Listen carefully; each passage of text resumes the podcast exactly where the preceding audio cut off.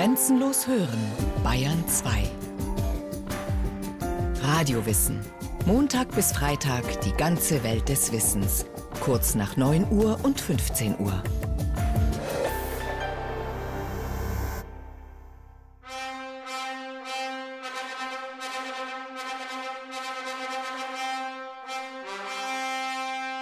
Jetzt habet allsam Achtung, Leut, und hört, was wir vorstellen heut. Ist als ein geistlich Spiel bewandt, Vorladung jedermanns ist es zubenannt. Darin euch wird gewiesen werden, wie unsere Tag und Werk. Der Spielansager.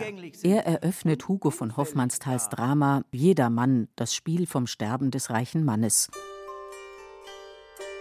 Es ist untrennbar mit der Stadt Salzburg verbunden. Naja, der Jedermann ist, ist eigentlich der Klassiker unter den Theateraufführungen der Salzburger Festspiele. Seit 1920 immer ausverkauft, obwohl es nicht wirklich eine große Marketingkampagne dahinter steht. Herbert Brucker, Tourismusdirektor der Stadt Salzburg. Wobei natürlich diese Idee von Max Reinhardt, dass man die schöne Kulisse des barocken Salzburg als Kulisse für den Jedermann nimmt, ideal sich gestaltet hat. Man möchte fast denken, der Jedermann ist für diesen Domplatz geschrieben worden. Markus Meyer, Jedermannrufer. Der Jedermann ist immer so das Kernstück von, den ganzen Festspielen, worauf sich Salzburg stützt während dem Sommer. Alexander Krammer, Direktor des Hotels Kaserer Bräu in der Salzburger Altstadt. Man geht dorthin. Man hat dort zu sein. Man muss sagen können, ich war in Salzburg, habe den Jedermann gesehen. Es ist ein gesellschaftliches Ereignis. Wolfgang Folger, Regisseur. Natürlich hat Salzburg ein bestimmtes Publikum und für das Publikum macht man Theater und manchmal denkt man sich natürlich schon, wenn man erzählt die Geschichte vom reichen Mann, dem Geld am wichtigsten ist und dann die, wo draußen sitzen, sondern auch als eher Betuchte. Christian Stückel, Regisseur. Auf dem Domplatz erfahren die aus aller Welt herbeigeeilten Millionäre, eher geht ein Reicher in den Himmel ein, als ein Kamel durch ein Nadelöhr. Fritz Kortner, Regisseur. Fürwahr, mag länger das nicht ertragen, dass alle Kreatur gegen mich ihr Herz verhärtet böslich, dass sie ohn einige Furcht vor mir schmählicher hinleben als das Getier. Des geistlichen Auges sind sie erblind. Gott der Herr Laut Regieanweisung ist er auf seinem Thron sichtbar. Unglücklich darüber, dass ihn die Menschen nicht mehr schätzen, will er ein Exempel statuieren und befiehlt dem Tod, ihm sogleich den schwelgerischen Jedermann herbeizuschaffen. Geh du zu Jedermann und zeig in meinem Namen ihm an, er muss eine Pilgerschaft antreten mit dieser Stund und heutigem Tag, der er sich nicht entziehen mag. Hugo von Hoffmannsthal lässt es nicht dabei bewenden, Gott den Herrn und den Tod auf die Bühne zu stellen. Zu seinen Figuren gehören auch der Teufel und der Erzengel Michael sowie Personifikationen des Glaubens, der guten Werke und des Mammon, also des Geldes bzw. des Reichtums. Wenn der Autor neben den handelnden Individuen solch allegorische Figuren auftreten lässt, dann greift er auf die Stilmittel einer sehr alten Literaturgattung zurück. Das ist ja ein spätmittelalterliches Mysterienspiel, das im Englischen gibt, auch im Deutschen gibt. Und der hat es ja eigentlich wiederentdeckt, die Geschichte vom reichen Mann, der sein Leben auf dieser Welt ja in prasserischer Form auslebt und der aber dann äh, sag mal, Gewissensbisse bekommt, die ihn da dazu bewegen, sein Leben zu ändern. Um einen Lustgarten anzulegen, will jedermann ein Grundstück kaufen. Da begegnet er einem verarmten Nachbarn, der ihn um Geld bittet. Er speist ihn mit einem Almosen ab. Einen anderen, der wegen seiner Schulden in die Knechtschaft geraten ist, lässt er, anstatt den Schuldbrief zu zerreißen, einsperren. Immerhin erbarmt er sich der Frau des Schuldners.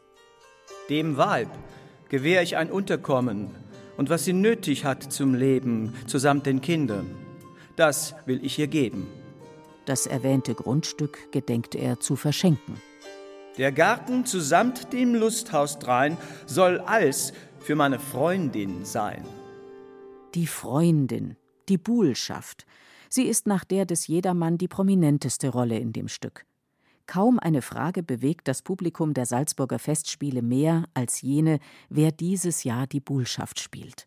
Das ist eine winzige Rolle und, und eigentlich fragt man sich wirklich, also ja, wie das gelungen ist, dass man um diese Figur so einen Hype macht, weil es eigentlich ja, fast eine unwichtige Figur ist.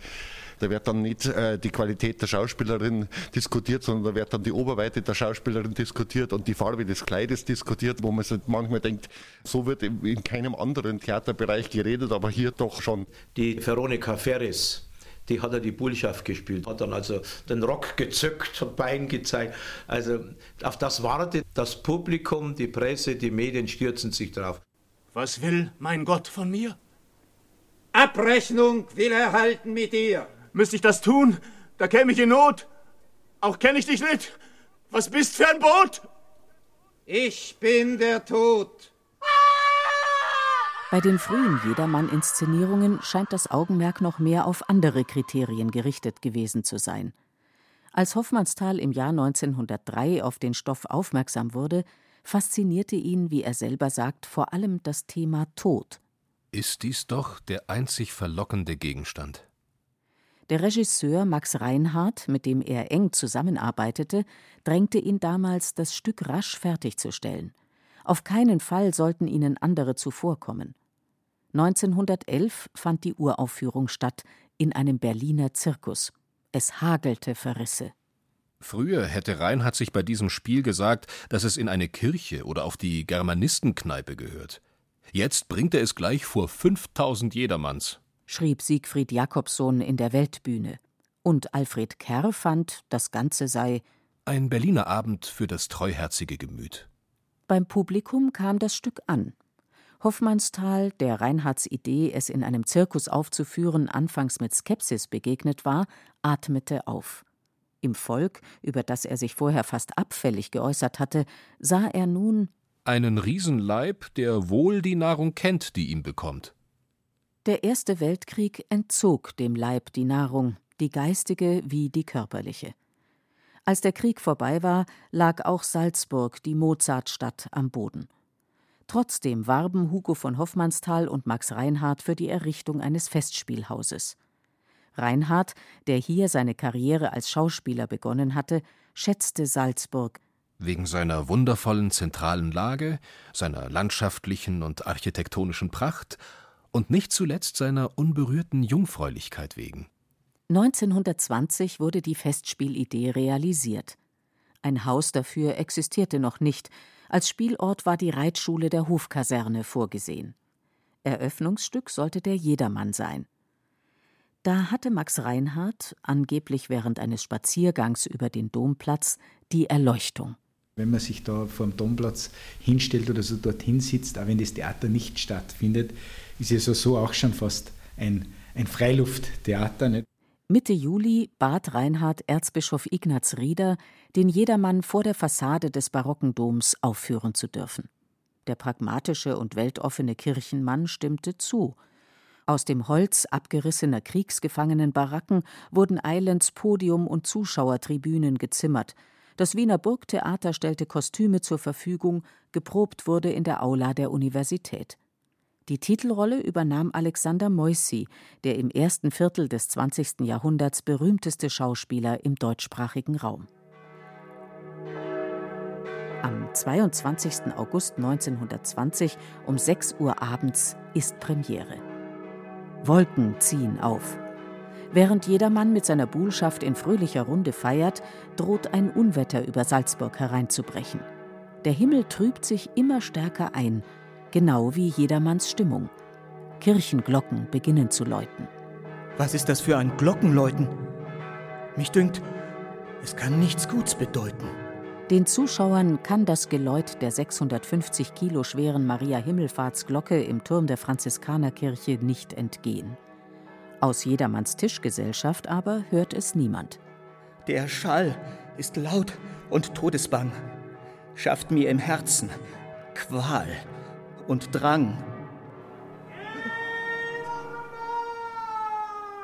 Als jedermann auch noch Stimmen hört, die seinen Namen rufen, würgt ihn die Angst. Mein Gott, Wer ruft da so nach mir?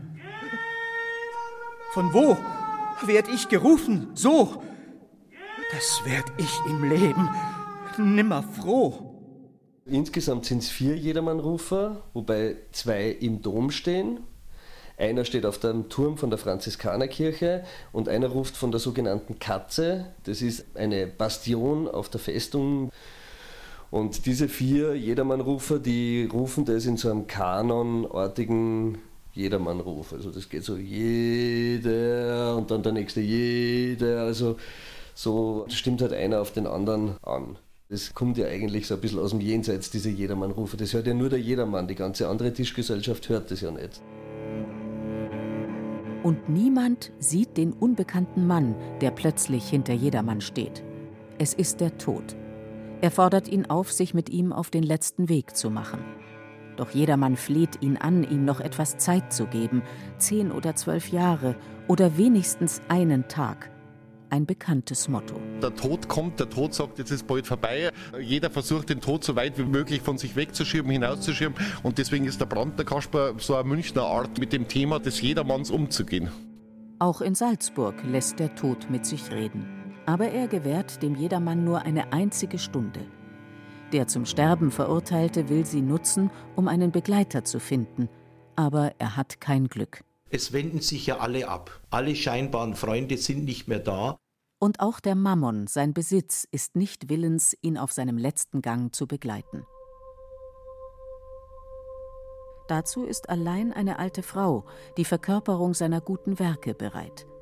Sie aber kann nicht mit jedermann gehen, weil er sie zeitlebens vernachlässigt hat, ist sie zu schwach.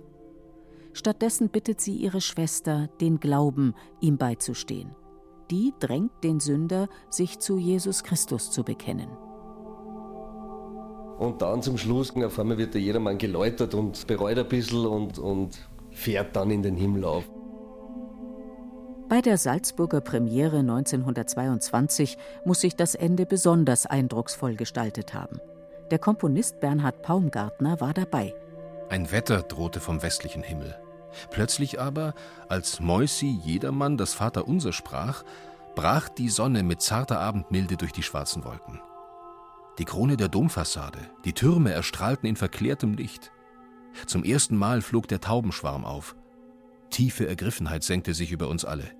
Reinhard selbst war vor Bewegung kaum fähig zu sprechen. Erzbischof Rieder soll geweint haben. So ein Theaterstück kann man als Touristiker kann man fast als, als, als, als Glücksfall bezeichnen. Nicht alle teilten die Begeisterung des Publikums.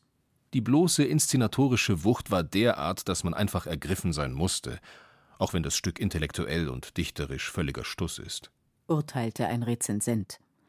Aber auch aus verschiedenen anderen Richtungen ließen sich ablehnende Stimmen vernehmen. Kleriker waren nicht damit einverstanden, dass Kirchenglocken eingesetzt wurden und Schauspieler sich im Dom schminkten. Sozialdemokraten beklagten, dass der Kapitalist jedermann so billig davonkommt und die Eintrittskarten so teuer waren. Antisemiten faselten im Hinblick auf Reinhard und Hoffmannsthal vom Profitkatholizismus von Juden.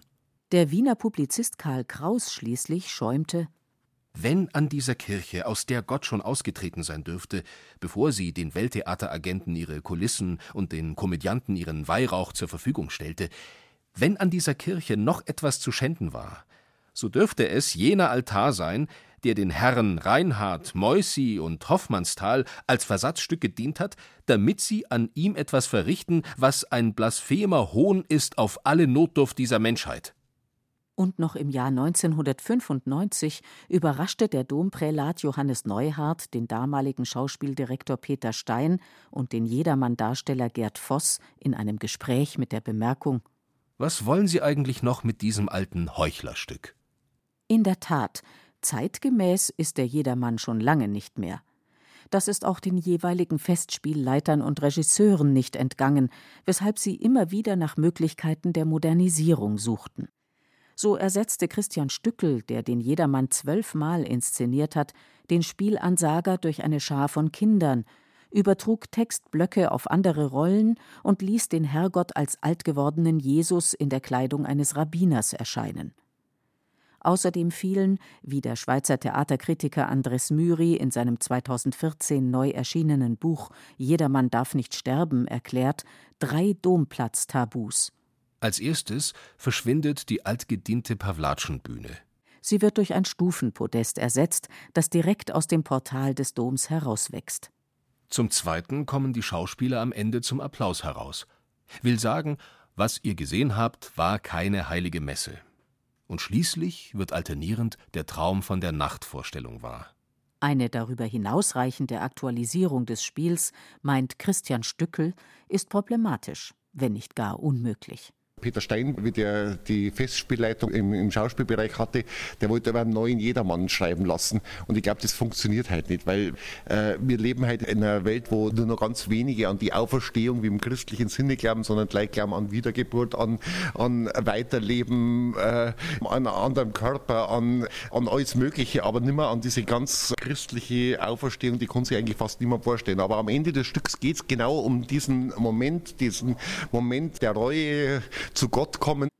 Dazu kommt Hoffmannsthals Sprache. Die Sprache für das zeitgenössische Ohr ist äh, sehr ungewöhnlich, antiquiert und ja, man muss sich ja erst einmal einhören.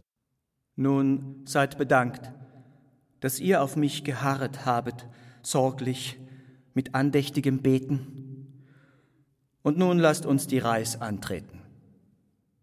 Wäre nicht vielleicht hier eine Erneuerung möglich? Christian Stückel schüttelt den Kopf. Man verändert ja keinen Kleist oder keinen Büchner oder keinen Goethe. Also wir spielen den Goethe, auch wenn man heute nicht mehr so spricht, dann spielen wir halt einen Hoffmannsthal, auch wenn man heute nicht mehr so spricht. Und solange kein Neuer was schreibt, brauchen wir auch nicht an der Hoffmannstalischen Sprache rumarbeiten. Also das ist Hoffmannsthal und die spielen wir. Wolfgang Folger glaubt sogar, auch für unseren heutigen modernen Menschen kann die Sprache dazu beitragen, dass die Botschaft, die da vermittelt wird, dass die bewusster aufgenommen wird. An dem Stück, das angeblich so gar nicht in das postideologische Zeitalter passt, ist viel Kritik geübt worden. Man hat es mit Hohn und mit Spott überzogen. Und doch sind die mehr als 2500 Plätze, die die Zuschauertribüne auf dem Domplatz bietet, oder die etwa ebenso vielen Plätze im großen Festspielhaus, das bei schlechtem Wetter als Ausweichquartier dient, Jahr für Jahr lang vor Beginn der Festspiele gebucht. Auf alle Fälle sind es deutlich über eine Million Leute, die den Jedermann seit 1920 besucht haben.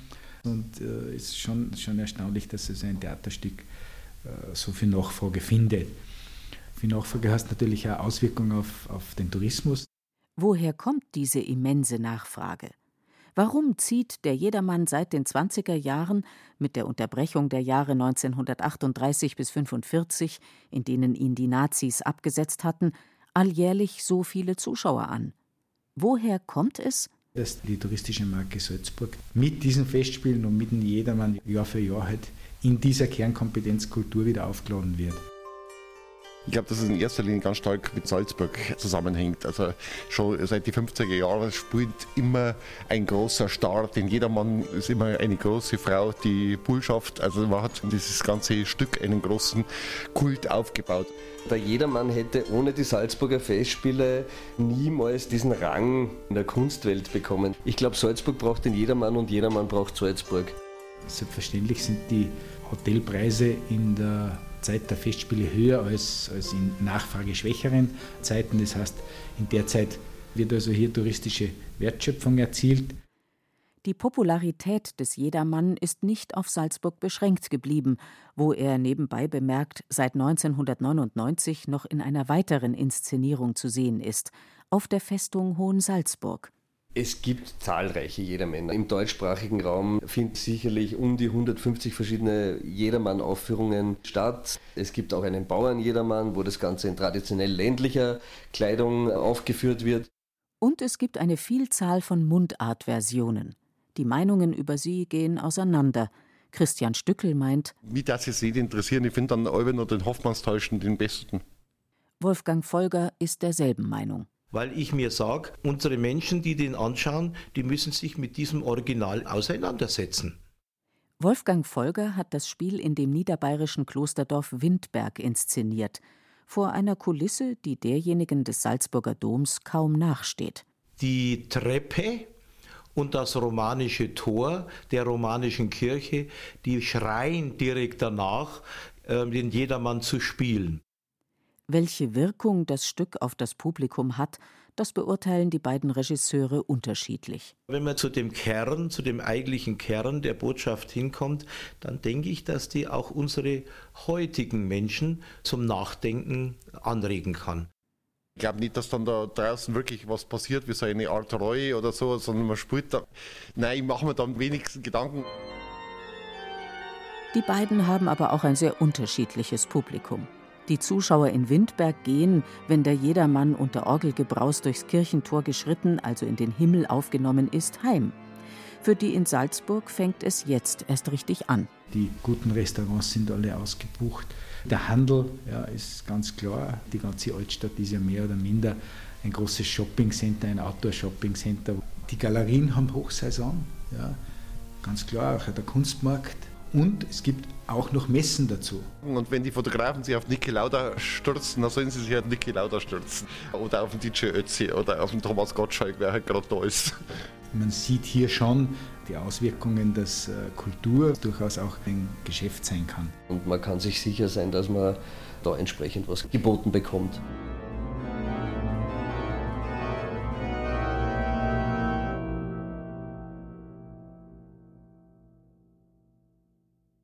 Sie hörten Hoffmannsthals Jedermann, Salzburg Forever von Herbert Becker. Es sprachen Beate Himmelstoß, Christian Baumann und Norman Hacker. Technik Regina Stärke. Regie Irene Schuck. Eine Sendung von Radio Wissen.